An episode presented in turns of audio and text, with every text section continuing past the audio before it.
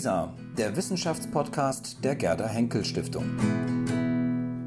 Mit einem Beitrag aus dem Historischen Kolleg München.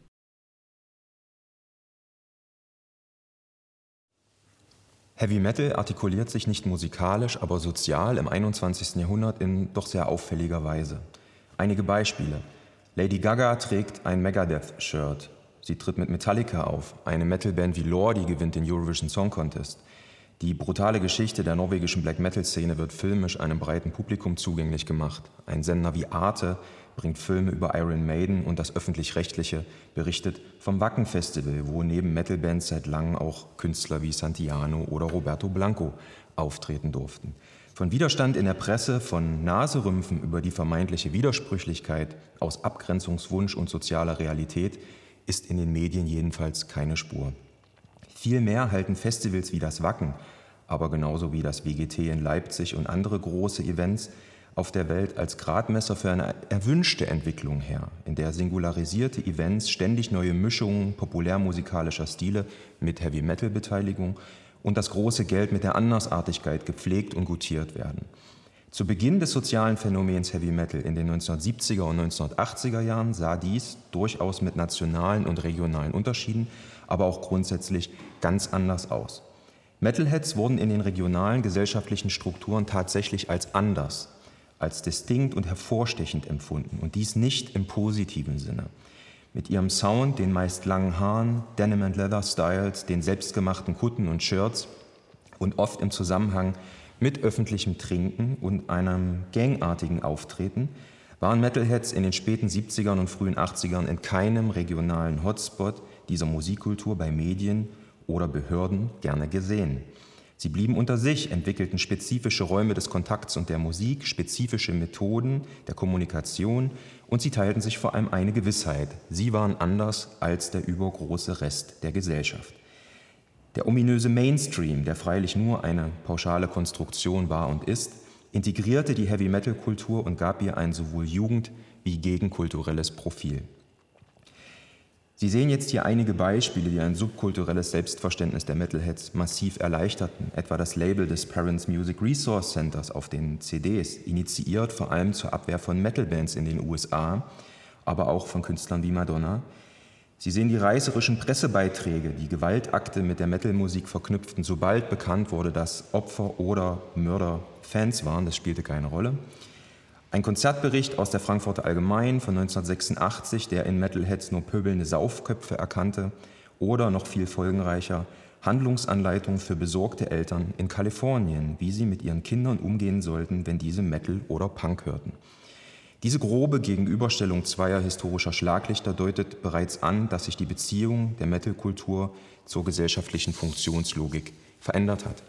Werte, wie sie die Metalheads verkörperten, das Do-it-yourself, das Weitertreiben der musikalischen und ästhetischen Grenzen, der eventisierte Charakter ihrer Sozialbeziehung, ihre sehr frühe Kultur-, Sprach- und kontinentübergreifende Kommunikation, schlicht ihr Streben nach Besonderheit jugendkultureller Distinktion sind kein Alleinstellungsmerkmal mehr, sondern zum Funktionsprinzip der postmodernen Gesellschaft aufgestiegen. Andreas Reckwitz, der diesen Prozess der Neubewertung in den vergangenen Jahren aus vielen Perspektiven umfassend beleuchtet hat, attestierte der postmodernen Gesellschaft eine Explosion des Besonderen, eine permanente Suche nach Aufmerksamkeit, Authentizität und Attraktivität durch ständigen Affekt, die zu einem weitreichenden Umbau der Arbeitsgesellschaft, Wirtschaft, Politik, den Medien und der individuellen Lebensführung geführt haben. Die Merkmale der Heavy-Metal-Kultur wurden darin ebenfalls einer Neubewertung unterzogen und weil subkultureller Anspruch nun umfassend rehabilitiert wurde, sehen sich Metalheads weltweit vor einem ungewohnten Problem. Wie grenzt man sich von einem Mainstream ab, der die eigene Distinktion zum Grundprinzip erklärt hat? Wo bleiben authentische Spielräume des Besonderen, die sich die mediengestützte Aufmerksamkeitskultur nicht sofort unter den Nagel reißt? Schlicht ist es überhaupt möglich, an den subkulturell authentischen Narrativen dieser Musikkultur noch festzuhalten? Diese Fragen bilden den gegenwärtigen Fluchtpunkt für eine Entwicklung, deren Beginn Reckwitz für die 1980er Jahre ansetzte und in dem die historischen Vorläufer in Kunst und Kultur, also auch die Jugendkulturen, als Pioniere der gesellschaftlichen Transformation hin zu einer Kultur des Besonderen wirkten. In den folgenden Minuten soll es mir darum gehen, diese plausible und scharfsinnige, aber aufgrund ihres theoretischen Gehalts natürlich sehr abstrakte ähm, Perspektive mit etwas historischer Tiefenschärfe zu füllen. Wir befinden uns also in der Frühphase des von Reckwitz adressierten Wandels in den 1980er Jahren und ich möchte mit Blick auf die Heavy-Metal-Kultur dieser Phase zwei leitende Fragen stellen. Was bedeutete es für subkulturellen Anspruch und vor allem für dessen Praxis, wenn die eigene Denkfigur vom Ausgestoßenen zum neuen gesellschaftlichen Leitstern aufstieg? Und wie transformierte sich schließlich das Verständnis von Subkultur, einem Begriff, der sowohl soziostrukturell als auch im Verhältnis zum vermeintlichen Mainstream heute keine Berechtigung mehr hat, aber dennoch zur Selbstbeschreibung dient? Sie merken bereits, dass es mir dabei nicht um die Reproduktion einer Opferrolle geht, wie sie besonders in der antikommerziellen Attitüde des extremen Metals sehr gerne eingenommen wurde. Zu postulieren, dass das eigene kreative Produkt vom Mainstream eingeholt wird, verdreht meines Erachtens Ursache und Wirkung. Die Musiker und Fans waren keine Betroffenen, wenn sich breitere Bevölkerungsschichten für ihre Produkte und Narrative zu interessieren begannen. Sie waren Katalysatoren dieses Wandels. Und es geht mir im Folgenden daher auch darum, etwas zur Entmythisierung von subkultureller Distinktion beizutragen. Das Buch, das glücklicherweise hier am Kolleg entstehen darf, widmet sich dem gesellschaftlichen Wandel, indem es sechs Entwicklungsschneisen durch die 1980er Jahre zieht, entlang derer die Umbrüche durch die Linse der Metalkultur und ihren regionalen Szenen nachverfolgt werden. Ich werde mich in der Kürze auf zwei Aspekte konzentrieren müssen. Zunächst möchte ich mich der Kulturalisierung der Klassenfrage und damit einem Aspekt widmen, der für die Metal-Kultur, die als vermeintliches Arbeiterklassenphänomen entstanden war, von besonderer Bedeutung ist. Die Frage ist also, wie und warum übertrug sich die Distinktion der Working Class um 1980 auf die Metal-Kultur, die diese Abgrenzung dann als stolze Außenseiter kulturalistisch umdeutete und pflegte. In einem zweiten Abschnitt möchte ich skizzieren, wie sich der Anpassungsdruck an eine gesellschaftliche Logik des Besonderen in den Arbeitsbiografien von Musikerinnen und Musikern niederschlug, welche neuen Arbeitsformen dort entwickelt wurden und ob die postmoderne Arbeitswelt der Metal-Musiker tatsächlich dem glich, was Andreas Reckwitz einen Enttäuschungsgenerator nannte. Die Beispiele stammen dabei sämtlich aus den szenischen Vergleichsfällen meiner Studie und sind in Westdeutschland, England, den USA und Skandinavien angesiedelt. Was ich Ihnen hier präsentiere, ist also ausdrücklich als eine Entwicklung der westlichen Metal-Kultur zu verstehen und kann in dieser Form nicht für die vor allem politisch und sozial querliegenden Beispiele aus der DDR, Osteuropa oder Südamerika gelten. Beginnen wir mit der Kulturalisierung des Klassenverständnisses. 1989 konnte man im Spiegel Erstaunliches lesen. Heavy Metal vom Ruch der Hirnlosigkeit befreit, wird nun auch von Bürgerkindern konsumiert. Bisher wäre die Musik, so der anonyme Autor, das Rückzugsgebiet der Denkfaulen gewesen, mit dem positiven Gegenentwurf in seriösen Popkonsumenten. Im Sozialgefüge der Popmusik hätte Heavy Metal ganz unten rangiert und wäre die Hammermusik für Behämmerte gewesen. Dass diese Feststellung ausgerechnet am Ende der 1980er Jahre erschien, war kein Zufall. 1989 dominierte Heavy Metal Musik die US-Charts und auch die Kritik in den deutschen Zeitungen verschloss sich nicht mehr völlig. Aber was am wichtigsten war, es wurde nun augenscheinlich, dass Heavy Metal keinen klaren sozialen Schwerpunkt mehr aufwies und eine breite Mischung sozioökonomischer Herkünfte einbezog. Um zu verstehen, wie es so weit kommen konnte, denn nur so war der Artikel im Spiegel natürlich zu verstehen, ist es hilfreich, den gesellschaftlichen Strukturwandel und das entstehende Vergemeinschaftungsangebot in Metal-Szenen als sich gegenseitig verstärkende Phänomene im Leben von vielen subkulturellen Jugendlichen zu begreifen. Heavy Metal entstand als soziales Phänomen in den späten 1970er Jahren in den britischen Pubs und Workingmen's Clubs und wies ästhetisch wie sozial seitdem viele Parallelen mit der trinkfesten, männlichen und an Respektabilität orientierten Atmosphäre der Arbeiterklassenlokale auf. Die empfundene Authentizität, Individualität und Ordinariness der Musiker wurde aber seit den frühen 80er Jahren auch für Mittelklasse-Jugendliche wichtig, die dadurch die Abkehr von der überkommenen Class-Snobbishness ihrer Eltern mit neuen Medienpraktiken, Bildungschancen und dem Wunsch nach individueller Selbsterfüllung verbinden konnten. Hinzu kam auch eine sprachliche Überwindung der Klassenschranken und vermittelt durch etwa Sportler, Medienvertreter und auch Musiker schaute die Mittelklasse nun eher nach unten für Muster, die eine Abkehr vom elitären Habitus versprachen. Für Jugendliche aus der Arbeiterklasse, die zunehmend in den Genuss universitärer Bildung und nicht industrieller Dienstleistungsjobs kamen, offenbarte sich die Verehrung von Metal-Bands dagegen als kulturelles Kontinuitätsversprechen in einem sozialen Aufstiegsprozess. Dies hatte weitreichende Folgen für das Selbstverständnis und besonders für das Verhalten der Musiker, die teilweise früh Plattenverträge unterschrieben und sozial kaum noch zur Working Class zählen konnten. So war es während der 1980er Jahre gerade nicht deren Wunsch, als Mitglieder einer aufgestiegenen neuen Mittelklasse zu erscheinen. Es ging darum, einen Plattenvertrag zu unterschreiben, doch mit Reichtum oder der empfundenen Rockstar-Attitüde und Unnahbarkeit der Rockmusiker der 70er wollte man nicht assoziiert werden. Der damit einhergehende Spagat bedeutete für die Musiker einerseits an der egalitären Working-Class-Illusion festzuhalten, diese aber andererseits mit dem Streben nach Erfolg, der natürlich auch finanziell konnotiert war, zu verbinden. In einer selten so deutlichen Form machten dies Steve Harris und Paul Diano von Iron Maiden deutlich. Für sie stand fest, dass sie ihren Hintergrund in der Arbeiterklasse hinter sich lassen wollten. Sie sagten, we take our background for granted, it's the, uh, the thing we want to get away from. Um postwendend zu bemerken, Punk was supposed to be working class, but most of the people in it were middle class. We'd never fit in with them because we don't put on false airs. Die Arbeiterklasse war hier im doppelten Wortsinne ein Fluchtpunkt. Einerseits weg von der Klasse, andererseits dauerhafter narrativer Bezug. Grundsätzlich hat jeder der von mir interviewten Musiker im Projekt eine individuelle Art und Weise gefunden, mit diesem Spagat umzugehen, wobei eine Strategie besonders ins Auge fällt.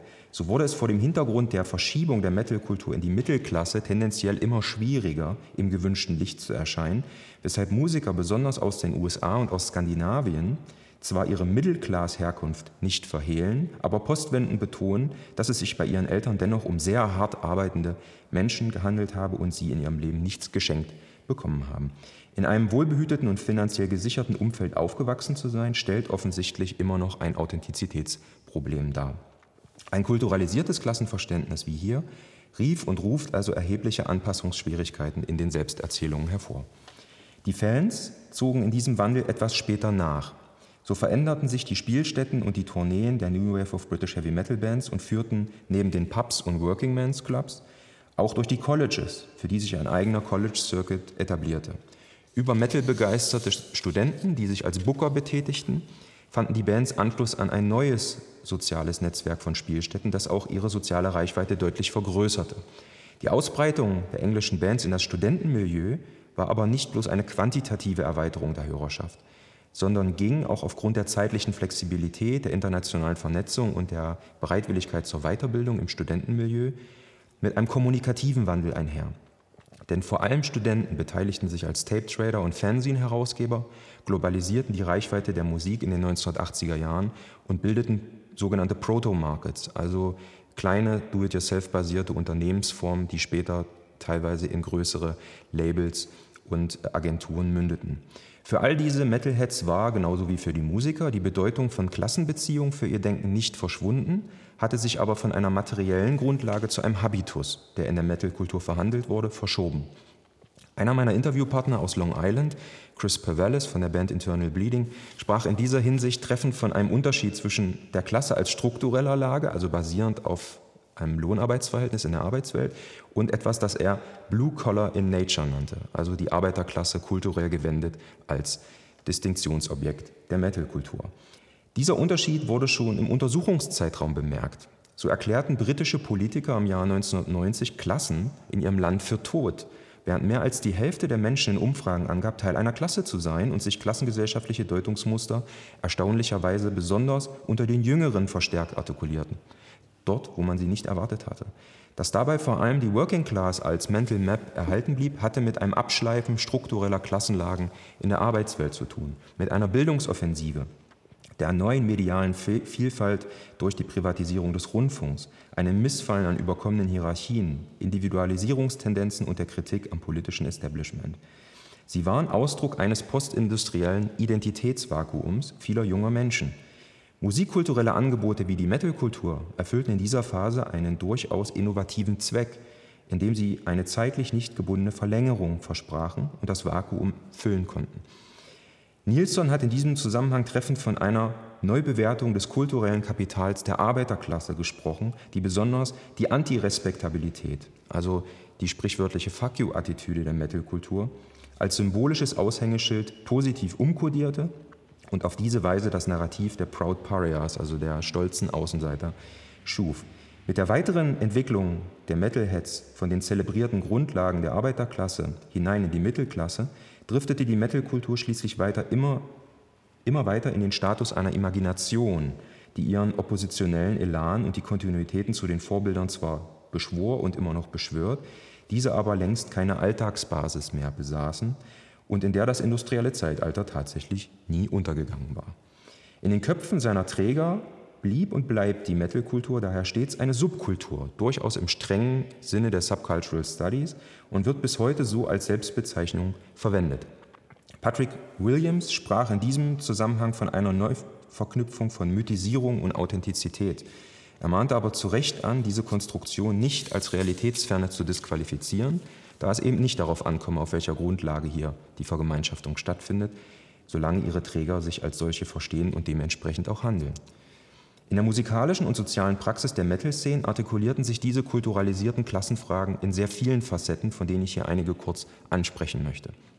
Fragen der Klasse wurden erstens in Metal-Bands dann verhandelt, wenn neue Mitglieder aufgenommen werden mussten oder sich Bands erstmals trafen. Entscheidend war dabei, dass die Evaluation nicht die naheliegenden Qualifikationen einer Band prüfte, also technische Fähigkeiten, Performance, Ausstrahlung, sondern Charakterfragen an die soziale Herkunft knüpfte und prüfte, ob sich der Gegenüber im Einklang mit den Authentizitätsvorstellungen der Gruppe befand. An Neueintritten entzündeten sich deshalb häufig im besten Fall nur Neckereien, die den neuen Bandkollegen auf Herz und Nieren prüften. Wie dies praktisch ablaufen konnte und wie man Klassengrenzen in der Metalkultur kulturell produziert, reproduzierte, zeigt sich in vielen Interviews mit Musikerinnen und Musikern, etwa in einem meiner Interviews mit Sabina Klaassen, der Frontfrau der Band Holy Moses aus Aachen. Diese beschrieb ihren Erstkontakt mit den Bands des Ruhrgebiets und vor allem mit dem Musiker Tom Angel Ripper von der Band Sodom, der als Grubenschlosser über mehrere Jahre sowohl Bergmann wie auch Metalmusiker war.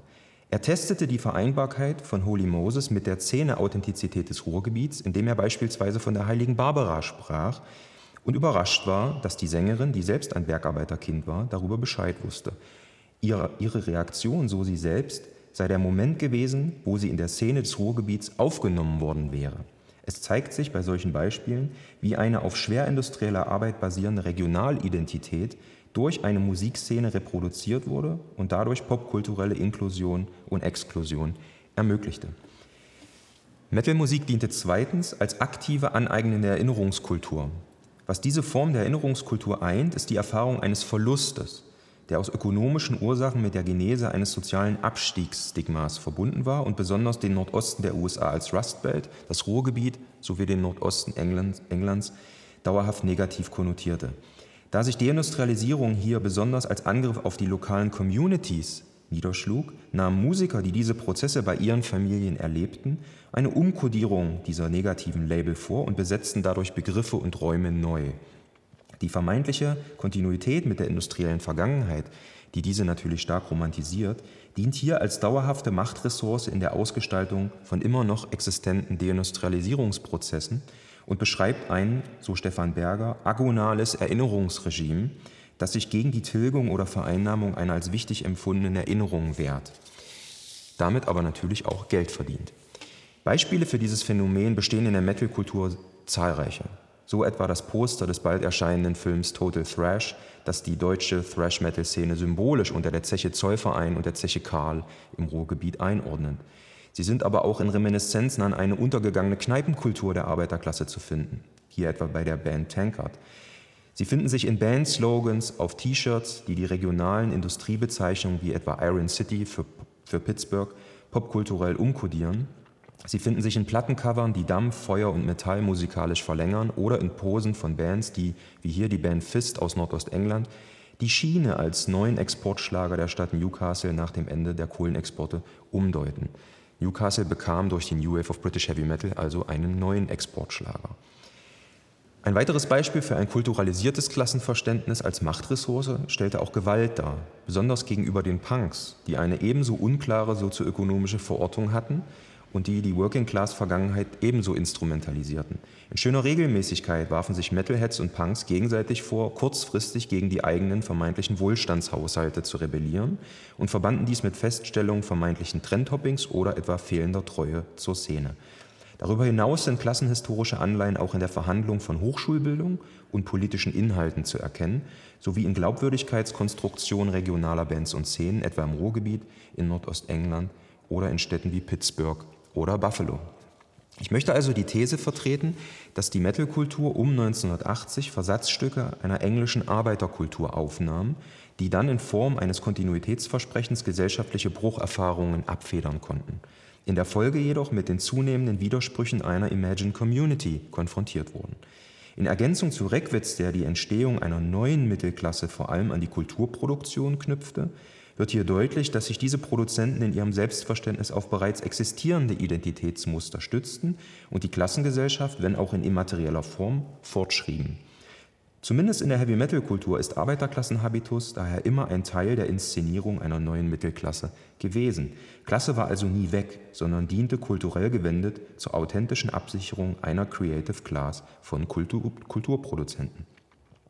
Deren Jobs, Familien, Wohnverhältnisse und ihr Alltagshabitus gerieten dabei jedoch immer stärker in den Widerspruch zur Gründungserzählung der Heavy-Metal-Kultur und erforderten einen erhöhten Anpassungsdruck Kreativität bei der Unterbeweisstellung von Authentizität und die Fähigkeit, so Andreas Reckwitz, Ambivalenzen auszuhalten, also mit offensichtlichen Widersprüchen zwischen Lebensstil und Alltag umgehen zu können.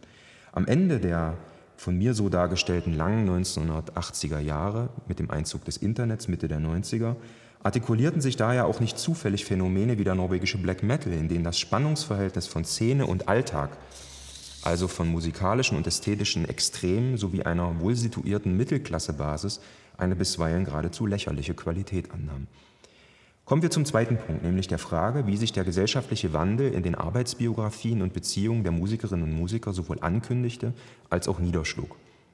Mein Projekt hat dazu untersucht, wie viele Metal-Musikerinnen und Musiker einen regulären, nicht musikalischen Job hatten bevor sie ihre erste eigene Musik veröffentlichten und wie sich dies von den späten 1970er Jahren in der New Wave of British Heavy Metal bis zum norwegischen Black Metal der Mitte 1990er Jahre veränderte. Es gibt aber ein klares Ergebnis. Mit dem Fortschritt der 1980er machten immer weniger Metal-Musiker Arbeitserfahrung, bevor sie veröffentlichten. Während 74 Prozent der Musiker während der New Wave of British Heavy Metal zuvor einen Beruf hatten, sank die Zahl im Ruhrgebiet und im Nordosten der USA und dann deutlich in den Extreme Metal Szenen Schwedens und Kaliforniens. In Florida waren es durchschnittlich nur noch 8%, während vor dem ersten Demo-Tape noch kein norwegischer Black Metal-Musiker gearbeitet hatte. Wir können diese Veränderung auf eine Verjüngung der Metal-Kultur in diesem Jahrzehnt zurückführen, die das Einstiegsalter von den späten Teens und frühen Twents auf die Highschool-Jahre, also um das Alter 13, 14, verschob. Es ist natürlich eine entscheidende Frage, welche Art von Jobs diese Musiker neben ihrer Karriere dann ausübten. Berufe in der Industrie spielten entgegen der verbreiteten Vorstellung vom Heavy Metal selbst in den 1970er Jahren nur eine untergeordnete Rolle und wurden in den 1980er Jahren fast völlig irrelevant.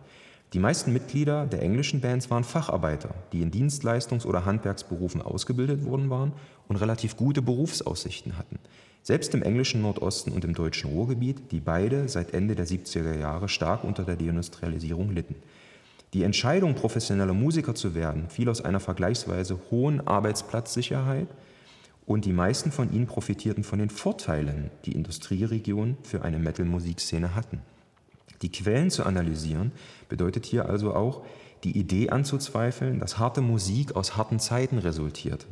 Im Laufe der 80er verlagerte sich das soziale Zentrum der Metalkultur viel eher in die Mittelschicht und war das Feld für diejenigen, die in ihrem sozialen Status aufgestiegen waren. In einem zweiten Schritt habe ich untersucht, ob die Musiker länger als ein Jahr allein von der Musik leben konnten und ob sie neben ihrer musikalischen Karriere in Dayjobs oder szenerelevanten Jobs arbeiten mussten. Das erste Ergebnis war dabei zu erwarten. Je mehr der musikalische Stil einer Szene zum extremen Metal Underground tendierte, desto weniger Musiker konnten davon leben, allein in einer Band zu spielen. Während der New Wave of British Heavy Metal wurden noch zwei Drittel der Musiker für ein Jahr oder länger Vollzeitprofis und dieser Anteil sank im Laufe des Jahrzehnts von 52 im Ruhrgebiet, 53 in Kalifornien, 20 im Nordosten der USA, 15 in Schweden und 13 in Norwegen, also eine relativ kontinuierliche Entwicklung während dieser Dekade. Die norwegische Szene war dabei ein einzigartiger Fall in Bezug auf arbeitende Musiker und auch ein zukunftsweisender Endpunkt meiner Studie. Es war das erste Mal in der Geschichte des Metals, dass Musiker ihre Meinung zu ganz normalen, nicht musikalischen Jobs, also zur Erwerbsarbeit, in ihre Vorstellung von Authentizität in ihrer Szene integrierten. Das Totalideal des Individualismus und der musikalischen Leidenschaft des Black Metals ließ keinen Raum für bezahlte Arbeit. Die Arbeit musste also selbstbestimmt, kreativ und nicht kommerziell sein. Von allen Szenen in meinem Projekt zeigte diese Szene daher die ausgeprägteste Tendenz zum musikalischen Unternehmer oder Geschäftsmann, der sich um viele Schritte in der Musikproduktion, Performance und Vermarktung kümmerte und ständig neue Potenziale der Kommodifizierung und Kommerzialisierung eruierte. Ihre exzessiven körperlichen Praktiken, ihr musikalischer Bruch mit dem Etablierten und die Transgression ihrer politischen Statements betrieben eine Singularisierung auf mehreren Ebenen. Sie stilisierten sich permanent und aktiv als besonders und wirkten insofern pionierhaft, als dass sie dies selbst organisiert auch zu vermarkten versuchten.